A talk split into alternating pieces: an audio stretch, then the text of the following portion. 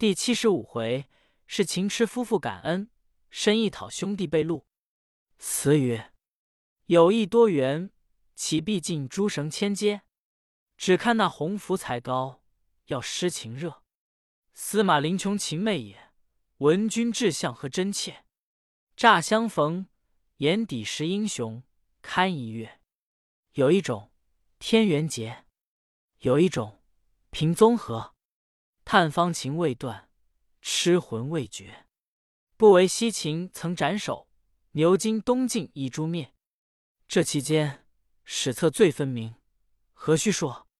又调《满江红》：天下之乱常相成，久治或可不至于乱，而乱极则必至于复治。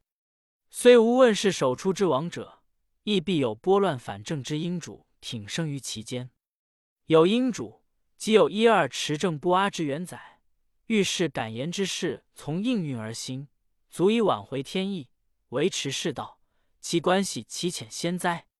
今且不说中宗到今尚在东宫，太后依旧执掌朝政，年齿虽高，迎新御敕，又以张昌宗为奉臣令，每内廷趋宴，折引朱武；二张引博朝谑，又多选美少年为奉臣内供奉，品其言痴，日夜戏弄。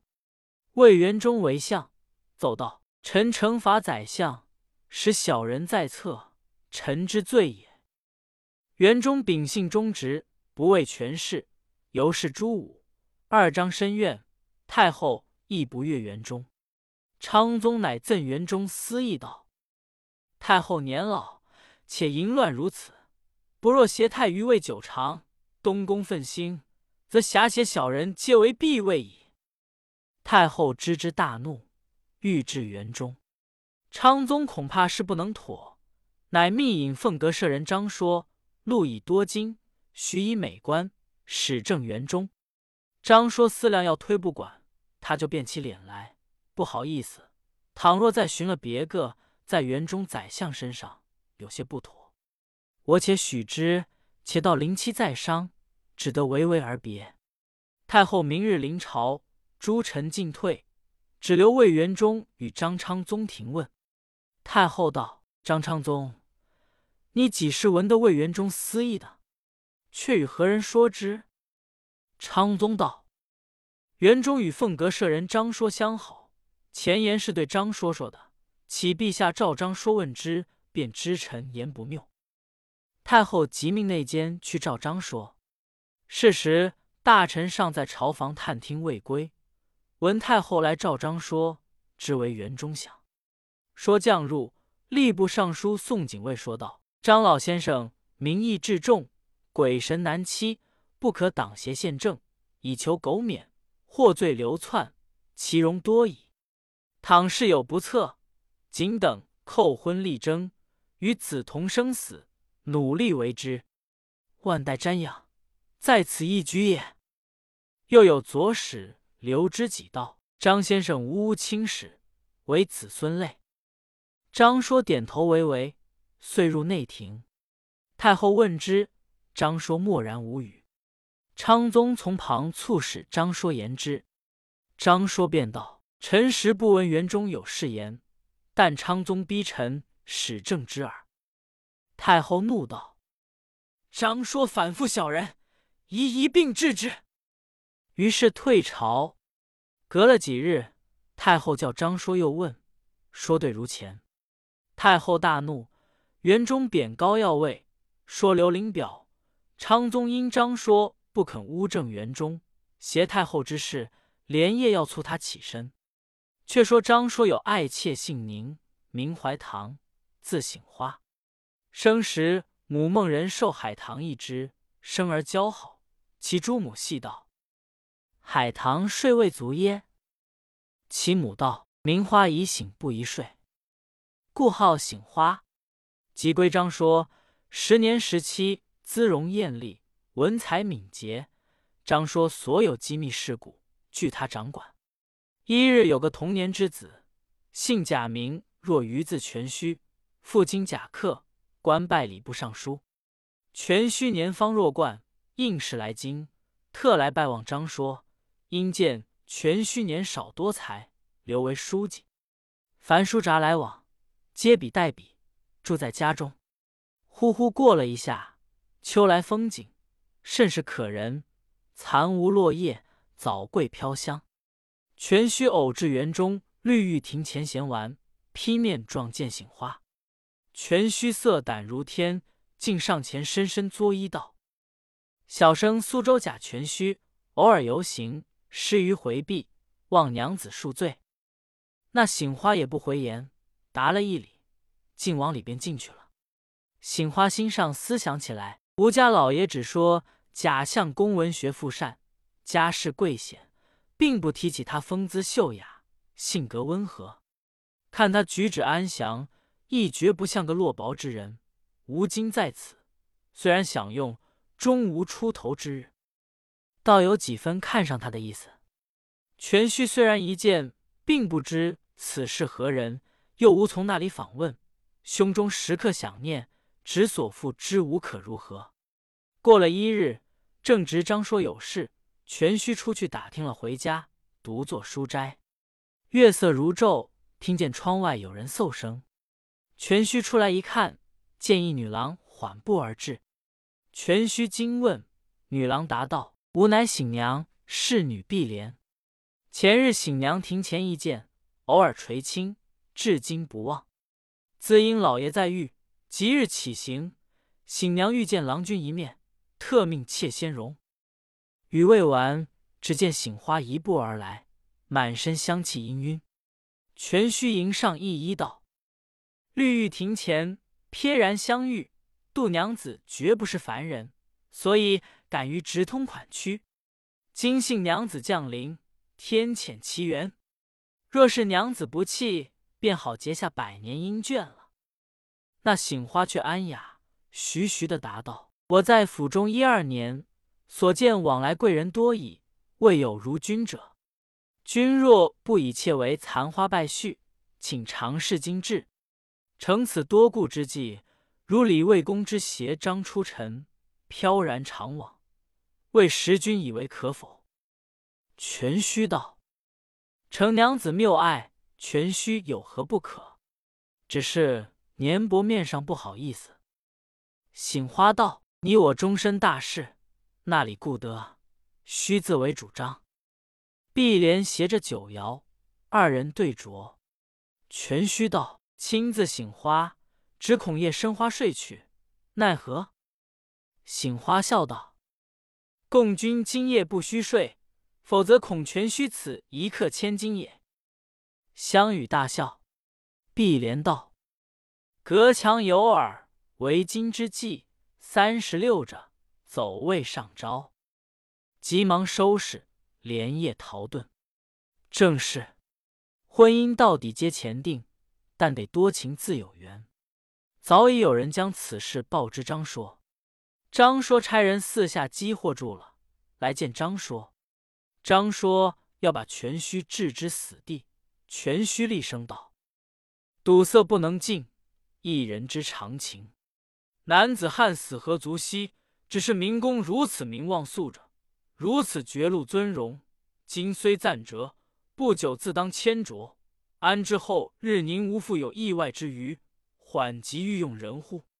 何竟一女子而置大丈夫于死地？妾为明公不娶也。亦且楚庄王不究绝姻之事，袁盎不追妾姬之书生，杨素亦不穷李靖之去向。后来皆获其报，启明公因一女子而欲杀国事乎？张说其其语，遂回嗔作喜道：“汝言四意有理。”今以醒花赠汝，并命家人后具连资赠之。全须也不推辞，携之而去。太后闻之，以张说能顺人情，不为不究前事，且命以元官监为睿宗第三子隆基之父。这隆基即后来中兴之主玄宗皇帝也。但那时节正未得时，太后亦等闲视之。其实太后所宠爱的人。自朱武而外，只有太平公主与安乐公主。那安乐公主乃中宗之女，下嫁于太后之侄武重训。太后从武氏一脉推爱，故亦爱之。她以了夫家之事，又会周媚太后，得其欢心，因便骄奢淫逸，与太平公主一样的横行无忌。一日，两个公主同在宫中闲坐，偶见壁上挂着一轴美人斗百草的画图，且是画的有趣，有西江月，词道的好。春草春来娇茂，春归春心方浓。争教小婢向园中，偏觅芳菲种种。各出多般多品，赌看谁异谁同。因何一笑展欢容，逗着疑难心动。太平公主看了画图，对安乐公主说道：“美人斗草，春归运势。今方二月，百草未备，待春生草茂之时，我和你做个斗草会。”大家赌些什么？何如？安乐公主欣然应诺。到得三月初旬，正欲御遣宫女们去御院中采蜜各种异草，世上官婉儿来闲话，闻之其事，因说道：“公主若但使人觅草，只怕你会觅，他也会觅，何能取胜？必须觅得一件他人所必无之物方好。”公主道：“你道那一件是他人所无的？”婉儿道：“这倒不必拘定是草不是草，只要与草相类的便了。”公主道：“你且说何物与草相类？”婉儿道：“草为地之毛，人身有五毛，亦如地之有草。五毛之中须为贵。吾闻南海之环四宿的维摩诘之相，其须乃晋朝明宫谢灵运面上的。此真世间有一无二的东西，得此一物。”定可取胜。安乐公主闻言大喜。原来晋时谢灵运一代名人，官封康乐郡公，生得一部美髯，不但人人心羡，自己亦甚爱惜。后因犯罪离刑，临死之时不忍埋没此须，亲自减负家人。其实适当南海之环寺内装塑为摩诘像，一命将此虚舍为为摩诘法像之虚。后世因相传为此寺中一件圣迹，那为摩诘是释迦牟尼佛同时的人，他与文殊菩萨最相善，其往来问答之语，再在那点《金藏经》中有为摩诘所说经。此乃西天一个未出家不落发的居土，所以塑其像者要用虚然。闲话少说，且说安乐公主听了上官婉儿之言。立即密遣内侍林茂飞骑往南海之环寺，将为摩诘之须剪取一半，以备斗草之用。林茂既行之后，公主又想：我若取须之半，倘太平公主知道，也遣人去捡了那一半来，却不大家扯直了。不如一并剪取，一则斗草必胜，二则留此一部全虚，以为其事，却不甚妙。遂令遣内侍杨春景星夜前往。此即到半途，已见林茂转来了。杨春景一面自去捡取余须，林茂自将先捡之须回宫复命。原来太平公主正约定这一日与安乐公主各出珍奇宝玩，在长春宫内满绿轩中斗草赌胜，请上官婉儿监局。却好正值林茂到了，料到须已取得。心中欢喜，且不说破，便先将各样异草相比。只见他多的，我也不少；我有的，他也不无。两家赌个持平。安乐公主道：“地上的草不如人身上的草。我有一种草，是古人身上遗留下来的，岂非世上无双之物？”太平公主问是何物？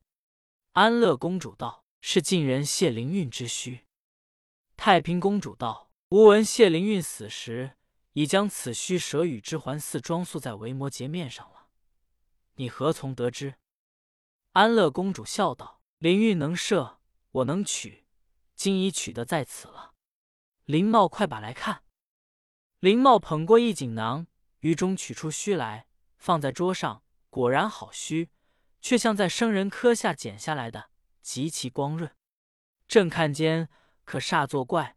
忽的轩前起一阵香风，把虚儿吹向空中，悠悠扬扬的飘散了。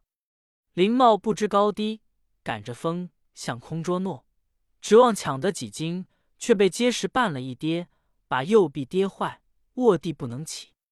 众内侍服之出宫，太平公主道：“佛面上的虚，原不该去捡它，今此报应，必是佛心不喜。”上官婉儿闻言，自想这件事是我说的，心上好生惊骇不安，默然无语。安乐公主还强争道：“且莫闲讲，斗草要算我胜了。”太平公主笑道：“莫说虚原当不得草，至今虚在那里哩？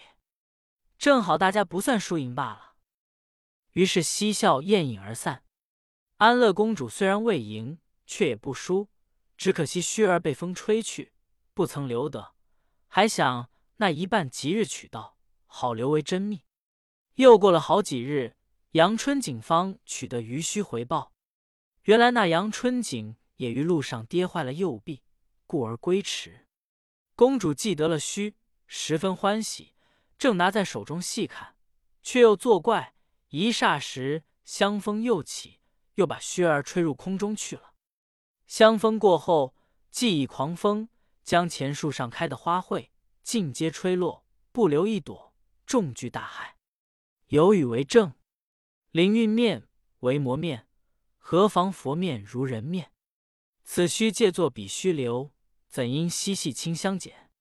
才喜见，吹不见，不许妖淫女子见。谁将金剪向慈容，剪得虚实两臂断？当下安乐公主惊惧之极，合掌向空忏悔。太平公主与上官婉儿闻之，更加骇异。于是，三个女子各捐躺千金给宇之还寺，增修殿宇，重整金身，不在话下。且说那时朝中大臣，自狄仁杰死后，只有宋璟及其正直，风采可畏。太后意敬礼之，诸武都不敢怠慢他。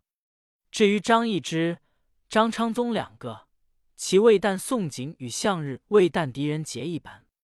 一日是海国进贡一球。名曰极翠球，乃极翠鸟身上软毛做成的，最轻暖鲜丽，是一件奇珍难得之物。张昌宗见而欲之，是爱启恩求赐，太后便把来赐予他。昌宗谢了恩，便就御前穿着起来。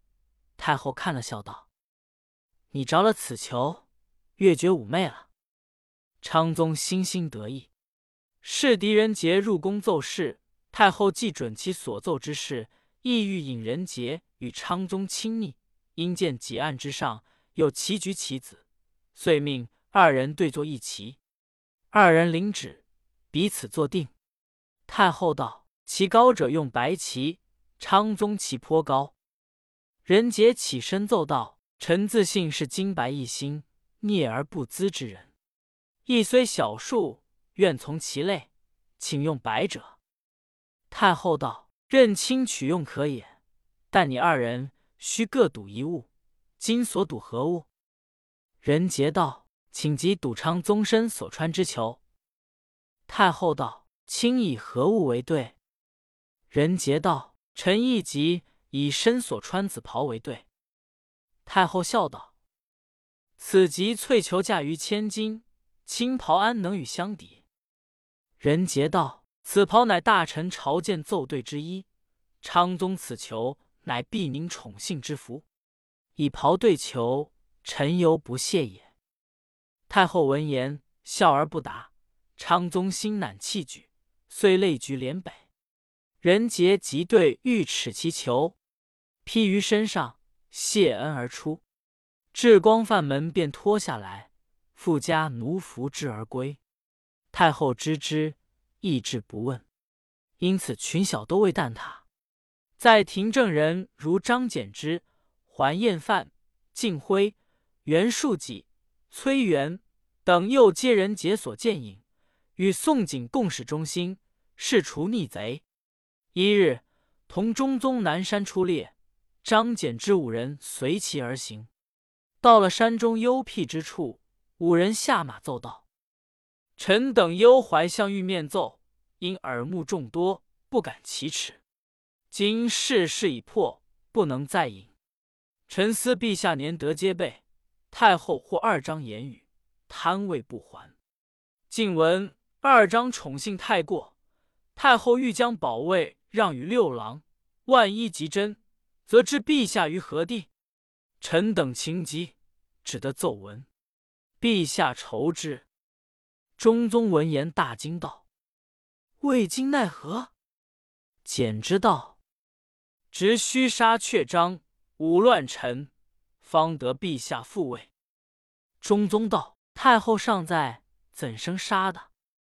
简之道：“臣定计已久，无凡胜虑，但恐惊动圣情，故先欲闻。”中宗道：“二章可杀，武士之族。”系我钟表之亲，望看太后之面留之。简之道：“臣兵至宫闱，不遇则已。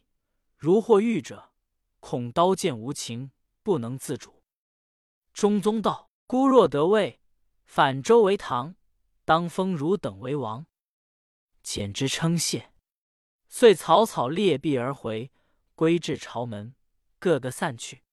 中宗回至宫中。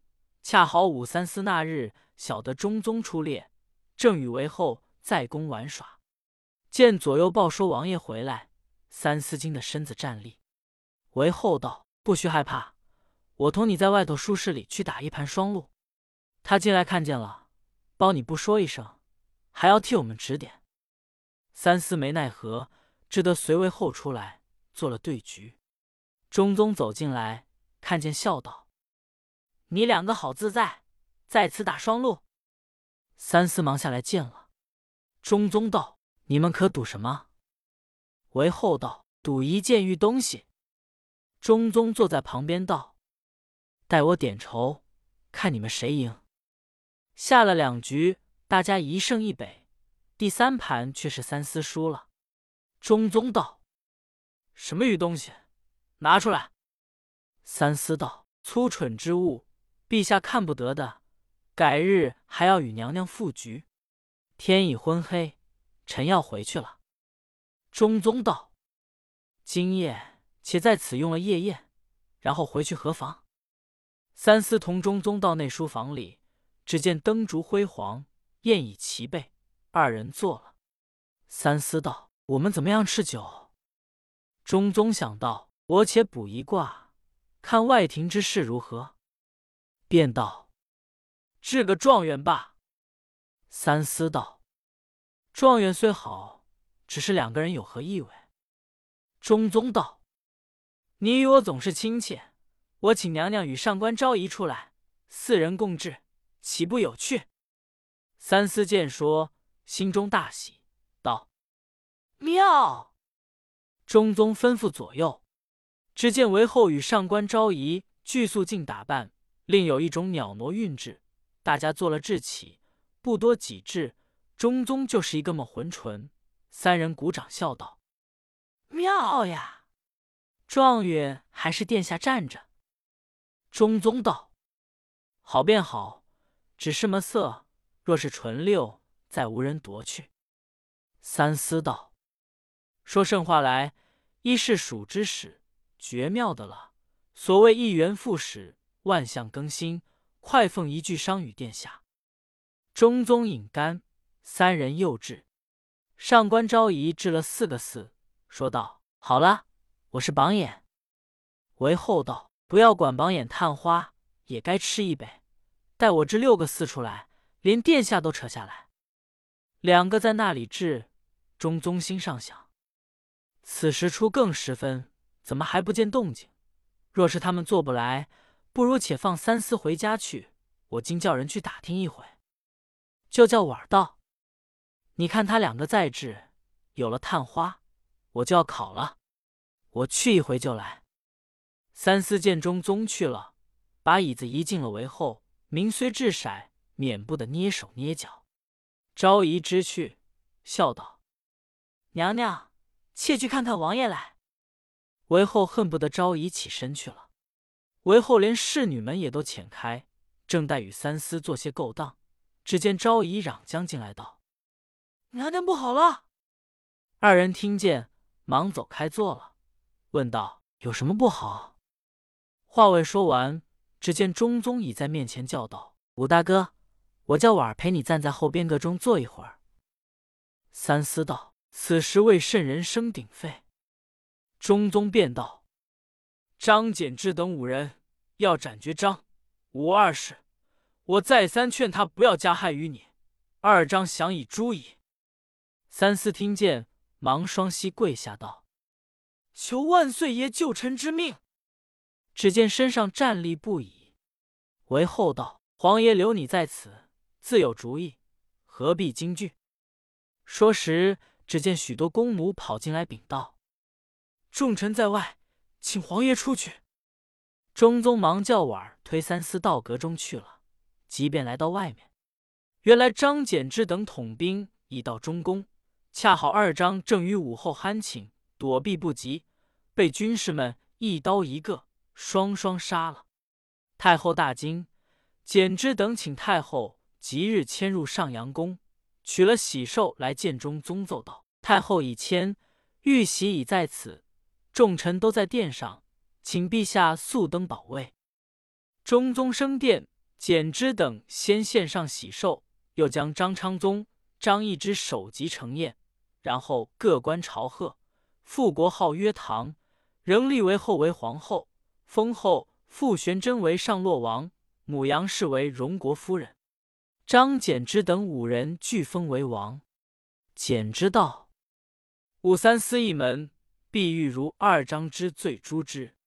前蒙陛下吩咐，只得孤免。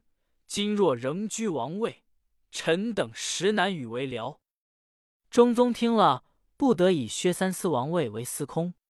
众人谢恩出朝。洛州长史薛继场对武王说道：“二兄虽除，产禄犹存，去草不除根，终当复生。”武王道：“大事已定，彼有己肉耳，何复能为？”季场叹道：“三思不去，我辈不知死所以。”中宗改元神龙，尊武后号曰则天大圣皇帝，封帝旦为襄王，大赦天下。万民欢悦，太后被简之等迁到上阳宫去，思想前世，如同一梦，时常流泪，患病起来，日加沉重。三思心上不好意思，只得进宫去问候。见太后睡卧，颜色黄瘦，不胜哀叹道：“臣因多故，不便时常进宫，不意圣容消硕如此。”便把手来着体抚摸。太后对三思道：“我的儿呀，你许久不进来，可知我病已入膏肓，只在旦夕要长别了。不知我宗族可能保全否？”三思道：“不必陛下忧烦，圣上已面许生全武士，尊体还当着意调摄，自然痊愈。”三思又诉张柬之等凶恶，所以不能时进宫来。说罢大哭。太后叹一声道。儿啊，晋文德为后与你私通，甚是欢爱。你去速与他知，叫他设计除此五恶，我属可高枕矣。三思点首，太后道：“你去请皇上来，我有话吩咐他。”三思出去与中宗说之。中宗忙到上阳宫，太后叮咛了一回。过了两日，太后驾崩，中宗颁诏天下，整治丧礼不提。且说三司门下兵部尚书宗楚客、御史中承周利用，侍御史然祖雍、太仆李俊、光禄成来之训，监察御史姚绍之为之耳目，视为五狗，与为后。婉儿日夜赠简之等武王不已。三司因令人书皇后会行，绑于天津桥，请加废除。中宗知之，不胜大怒。命监察御史姚绍之穷究其事，少之奏言敬辉等武王，使人为之。虽曰废后，实谋大逆，请族诛张柬之等，以雪皇后之分。中宗命法司结其罪案，将柬之等武王流边远各州。三司又遣人矫治于途中杀之。三司方的放心，于是权倾天下，谁不惧着他？中宗也没了主意，每事反去问他，一听其节制。况为后一心爱他，常对他说道：“我必欲如你姑娘，自得登临宝位，方遂我心。”未知后事如何，且听下回分解。